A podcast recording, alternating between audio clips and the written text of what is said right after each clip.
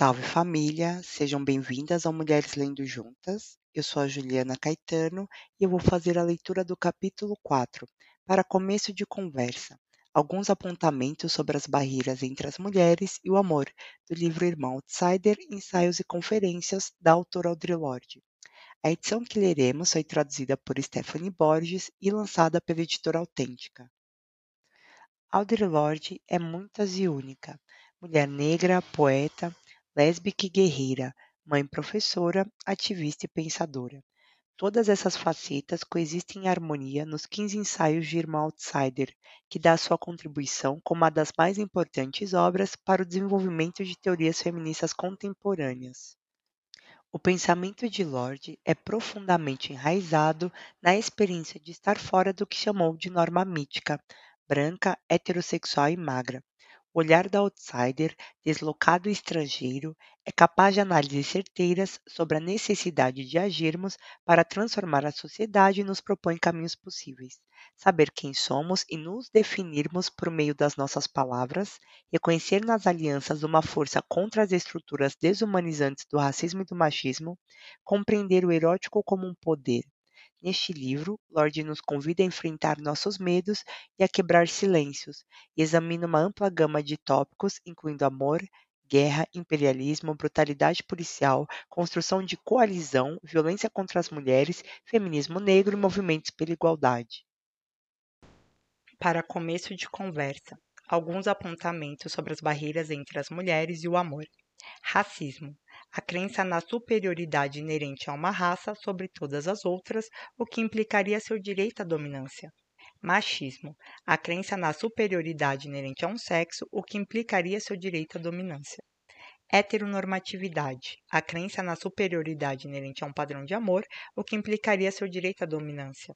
Homofobia, o medo de sentimentos amorosos por membros do próprio sexo, o que se reflete em ódio por esses sentimentos em outras pessoas. As formas de cegueira humana mencionadas acima brotam da mesma raiz, a inabilidade de reconhecer o conceito de diferença como uma força humana dinâmica, que é mais enriquecedora do que ameaçadora para a definição do indivíduo quando existem objetivos em comum. Em grande medida, pelo menos verbalmente, a comunidade negra ultrapassou, no que se refere às relações sexuais, o conceito de dois passos atrás de seu homem, defendido algumas vezes como desejável durante os anos 1960. Essa era uma época em que o mito do matriarcado negro, como uma doença venérea, era apresentado pelas forças racistas para desviar as nossas atenções para longe das verdadeiras origens da opressão dos negros. Para as mulheres negras, assim como para os homens negros, é evidente que, se nós não nos definirmos, seremos definidos pelos outros, para proveito deles e nosso prejuízo. O avanço de mulheres negras que se definem sobre suas próprias condições, prontas para explorar e buscar o nosso poder e os nossos interesses dentro das nossas comunidades, é um componente vital na guerra pela libertação dos negros. A imagem da mulher angolana com um bebê em uma mão e uma arma na outra não é romântica nem fantasiosa. Quando as mulheres negras neste país se unirem para examinar nossas forças e nossas alianças, e para reconhecer os interesses sociais, culturais, emocionais e políticos que temos em comum, ocorrerá um avanço que só tem a contribuir para o poder da comunidade negra como um todo certamente nunca nos diminuiria, pois é por meio da união de indivíduos autorrealizados, mulheres e homens, que quaisquer progressos reais podem ser feitos. As antigas relações sexuais baseadas em poder, no modelo dominante subordinado entre desiguais, não serviram nem como povo nem como indivíduos. Mulheres negras que definimos a nós mesmas e a nossos objetivos para além da esfera do relacionamento sexual, temos a capacidade de levar a qualquer empreendimento a determinação aguçada de indivíduos íntegros e, portanto, empoderados. Mulheres negras e homens negros que reconhecem que o desenvolvimento de suas forças e seus interesses particulares não diminui os demais, não precisam gastar energia na luta pelo controle uns dos outros. Podemos concentrar nossas atenções na luta contra as verdadeiras forças econômicas, políticas e sociais que estão no coração dessa sociedade e que nos destroem, destroem nossas crianças e nossos mundos. Cada vez mais, apesar da oposição, as mulheres negras estão se unindo numa tentativa de explorar e modificar aquelas manifestações da sociedade que nos fazem sofrer uma opressão diferente da que sofrem os homens negros. Isso não é uma ameaça para os homens negros, a não ser para aqueles que optam por reproduzir as práticas que oprimem as mulheres. Por exemplo, nenhum homem negro jamais foi forçado a ter filhos que não desejava ou não podia sustentar. A esterilização forçada e a impossibilidade de realizar aborto são ferramentas de opressão de mulheres negras, assim como o estupro. É apenas para os homens negros que estão confusos quanto aos caminhos para sua autodefinição que a autorrealização das mulheres negras e os vínculos de autopreservação que estabelecemos são considerados avanços ameaçadores. As lésbicas são, hoje, usadas como isca de uma falsa ameaça na comunidade negra, numa manobra cuja intenção é nos distrair da verdadeira face do racismo, machismo. Mulheres negras que compartilham laços estreitos entre si não são as inimigas dos homens negros. É bastante frequente, no entanto, que alguns homens negros tentem dominar pelo medo as mulheres negras que são, na verdade, mais suas aliadas do que inimigas. E essas táticas são expressas em forma de ameaças de rejeição emocional. Até que a poesia delas não era ruim, mas eu não consigo suportar essas fanchas. Homem negro que diz isso está enviando um alerta cifrado para todas as mulheres negras presentes ali, que estão interessadas em um relacionamento com o homem, ou seja, a maioria delas. 1. Um, se ela deseja que ele respeite seu trabalho, ela deve evitar qualquer aliança que não seja com ele. E 2. Qualquer mulher que deseje preservar a amizade e ou apoio dele, é melhor não ser corrompida por interesses que priorizam mulheres. Se tais ameaças de serem rotuladas, tratadas como vilãs e ou alienadas não forem suficientes para trazer as mulheres negras docilmente de volta ao rebanho como uma ovelha, ou para nos persuadir a evitar umas às outras política e emocionalmente, então o domínio por meio do terror pode ser expresso fisicamente. Foi o que aconteceu no campus da State University of New York no final da década de 1970, quando mulheres negras foram perseguidas por se reunirem para debater questões de seu interesse. As mulheres negras que ousaram explorar as possibilidades de uma conexão feminista com mulheres não negras receberam ligações com ameaças de violência. Algumas dessas mulheres, intimidadas pelas ameaças e pela perda da aprovação dos homens negros, se viraram contra suas irmãs, as ameaças, no entanto, não conseguiram evitar a tentativa de união entre as feministas, e a histeria que isso provocou no campus fez com que algumas mulheres negras fossem espancadas e estupradas. Pouco importa se a ameaça dos homens negros realmente desencadearam os ataques ou se apenas estimularam o clima de hostilidade que os favoreceu. As consequências para essas mulheres foram as mesmas guerras, o encarceramento e as ruas dizimaram fileiras de homens negros em idade de se casarem. A fúria de muitas mulheres negras heterossexuais contra mulheres brancas que se relacionam com homens negros está enraizada nessa desequilibrada equação sexual na comunidade negra. Uma vez que tudo que ameaça ampliar esse desequilíbrio desperta rancores profundos e evidentes. No entanto, esse rancor é essencialmente prejudicial porque se manifesta apenas de um lado. Jamais resultará um verdadeiro progresso porque não aborda as relações verticais de poder e autoridade nem os pressupostos machistas que ditam as condições dessa competição. E o racismo das mulheres brancas poderia ser mais bem abordado em outras situações, nas quais não houvesse a complicação da opressão sexual que elas também sofrem. Não são as mulheres não negras que têm o controle dessa situação, mas os homens negros que se afastam do que há de si em suas irmãs ou que, tomando emprestado o medo dos homens brancos, leem a força das mulheres negras não como uma riqueza, mas como um desafio. É muito frequente e dado em alto e bom som o recado dos homens negros para as mulheres negras. Eu sou o único prêmio que vale a pena ganhar e não existem muitos como eu. E lembre-se de que sempre terei para onde ir. Então, se você me quer, é melhor se colocar no seu lugar, que é longe das outras, Do contrário, vou te chamar de lésbica e acabar contigo. Mulheres negras somos programadas para nos definirmos de acordo com a atenção masculina e para competirmos umas com as outras por ela, em vez de reconhecermos nossos interesses comuns e nos mobilizarmos em prol deles. A tática de incentivar a hostilidade horizontal para encobrir problemas mais sérios de opressão não é, de modo algum, nova nem se restringe às relações entre mulheres. A mesma tática é usada para incentivar a separação entre mulheres negras e homens negros. Em discussões sobre contratar e demitir docentes negros nas universidades, ouvimos a recorrente acusação de que mulheres negras são contratadas com mais facilidade do que homens negros. Assim, os problemas das mulheres negras quanto a promoções e estabilidade no emprego não são considerados importantes, pois elas estão apenas tirando os empregos dos homens negros. Aqui, mais uma vez, Desperdiçamos energia lutando uns contra os outros pelas míseras migalhas que nos dispensam, em vez de nos empenharmos numa confluência de forças na luta por uma proporção mais realista de pessoas negras nos corpos docentes. A prioridade deveria ser uma batalha vertical contra as políticas racistas da estrutura acadêmica, algo que resultasse em verdadeiro poder e verdadeira mudança. Quem está no topo dessa estrutura é que deseja o imobilismo e que se beneficia dessas aparentemente intermináveis guerras na cozinha.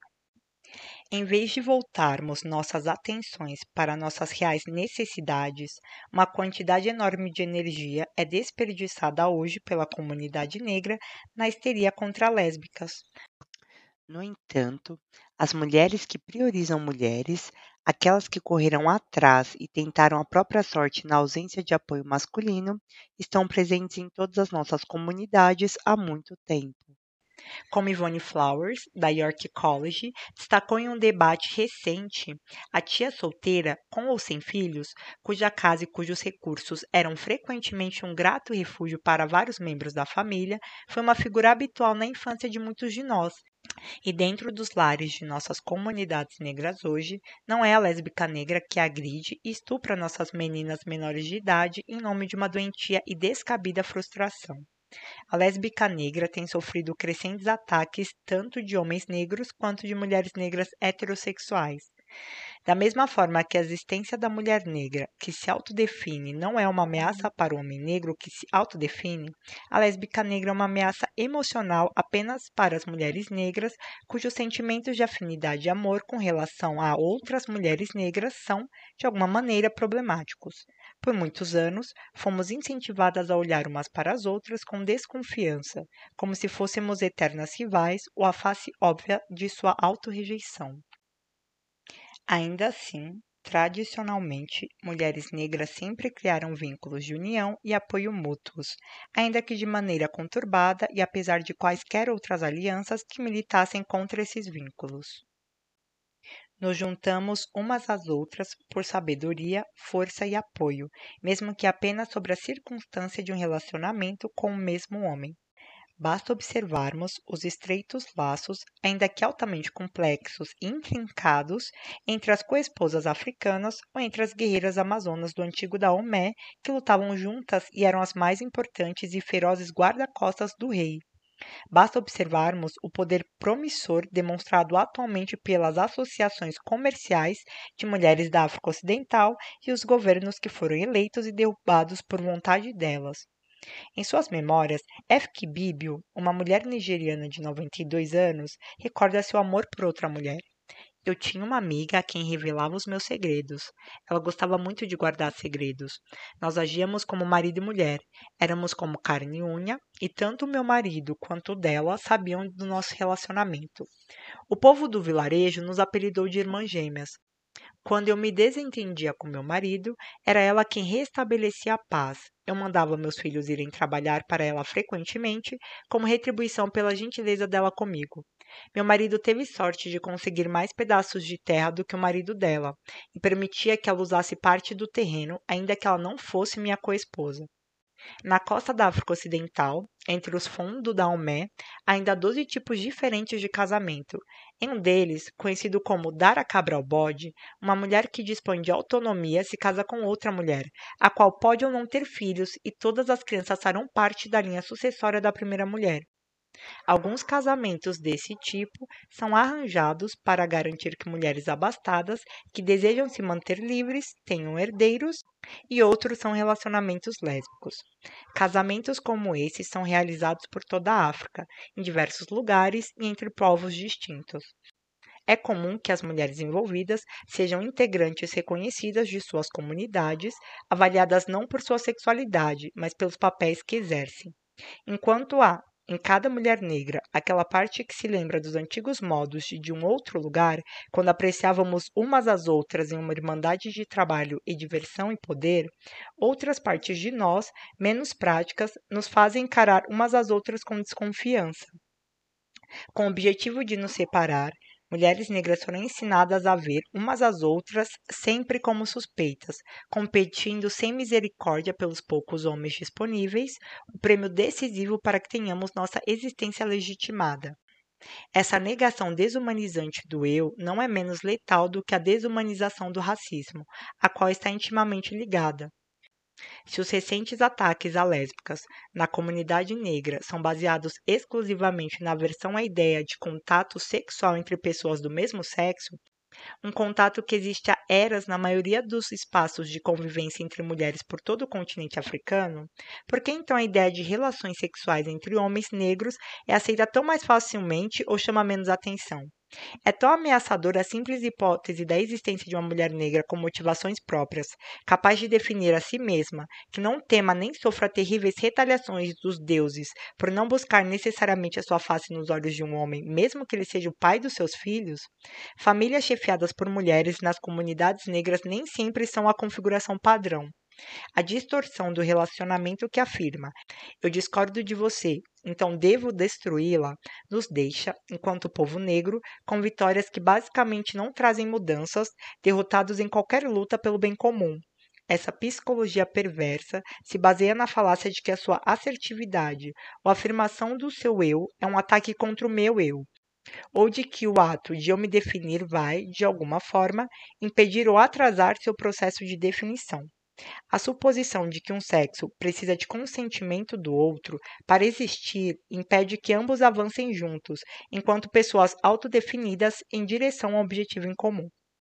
Esse tipo de atitude é um erro predominante entre povos oprimidos. Está embasado em uma falsa noção de que existe uma quantidade limitada e específica de liberdade que deve ser dividida entre nós, e os maiores e mais suculentos bocados de liberdade são espólios destinados ao vencedor ou ao mais forte. Então, em vez de nos unirmos para lutar por mais, disputamos entre nós a maior fatia de uma única torta. Mulheres negras brigamos umas com as outras pelos homens, em vez de irmos em busca de quem somos e usarmos nossas forças em prol de uma mudança duradoura. Mulheres negras e homens negros brigamos uns com os outros sobre quem teria mais direito à liberdade. Em vez de vermos a luta de cada um também como nossa e como vital a nossos objetivos comuns, mulheres negras e brancas brigamos umas com as outras para determinar quem é a mais oprimida, em vez de enxergarmos as áreas em que nossas causas são as mesmas. É claro, essa última separação é agravada pela intransigência do racismo que as mulheres brancas geralmente falham em identificar ou não conseguem identificar em si mesmas. Em uma recente conferência literária de autores negros, uma mulher negra heterossexual declarou que apoiar publicamente o lesbianismo era defender a morte de nossa raça. Essa postura reflete um tumor mordaz, uma falha de raciocínio, pois mais uma vez atribui um falso poder à diferença. Para o racista, pessoas negras são tão poderosas que a presença de uma pode contaminar toda uma linhagem. Para os defensores da heterossexualidade, lésbicas são tão poderosas que a presença de uma pode contaminar todo o sexo. Essa postura presume que, se não erradicarmos o lesbianismo das comunidades negras, todas as mulheres negras vão se tornar lésbicas. Também presume que lésbicas não têm filhos. As duas hipóteses são claramente falsas. Como mulheres negras, devemos lidar com todas aquelas realidades de nossa vida que nos colocam em risco por sermos mulheres negras, homossexuais ou heterossexuais. Em 1977, em Detroit, uma jovem atriz negra, Patricia Cowan, foi convidada para fazer um teste para uma peça chamada Martelo e foi morta a golpes de martelo pelo jovem dramaturgo negro. Patrícia Coan não foi morta por ser uma pessoa negra, ela foi morta por ser uma mulher negra e a causa dela pertence a todas nós. A história não registra se ela era ou não lésbica, apenas que tinha um filho de quatro anos. Dos quatro grupos, mulheres negras e brancas, homens negros e brancos, as mulheres negras recebem, em média, os salários mais baixos. Essa é uma preocupação vital para todas, não importa com quem dormimos. Como mulheres negras, temos o direito e a responsabilidade de definirmos quem somos e de buscarmos nossos aliados em causas em comum, com homens negros contra o racismo entre nós e com as mulheres brancas contra o machismo. Mas, acima de tudo, como mulheres negras, temos o direito e a responsabilidade de nos reconhecermos umas nas outras sem medo e de amarmos conforme nossa escolha. Mulheres negras lésbicas e heterossexuais hoje compartilham uma história de vínculos e de forças. Não podemos permitir que nossa orientação sexual e nossas outras diferenças nos seguem em relação a ela. E com isso eu finalizo essa leitura. Se você quiser apoiar o canal, colabore com qualquer valor no Pix, mulhereslendojuntas@gmail.com ou pela plataforma Apoia-se Mulheres Lendo Juntas. No LinkedIn Lendo Juntas, você tem acesso ao acervo virtual Biblioteca Lendo Juntas, ao mapa mundi de escritoras e a indicações de filmes, curtas e documentários disponibilizados gratuitamente no YouTube e no Libreflix. Até a próxima!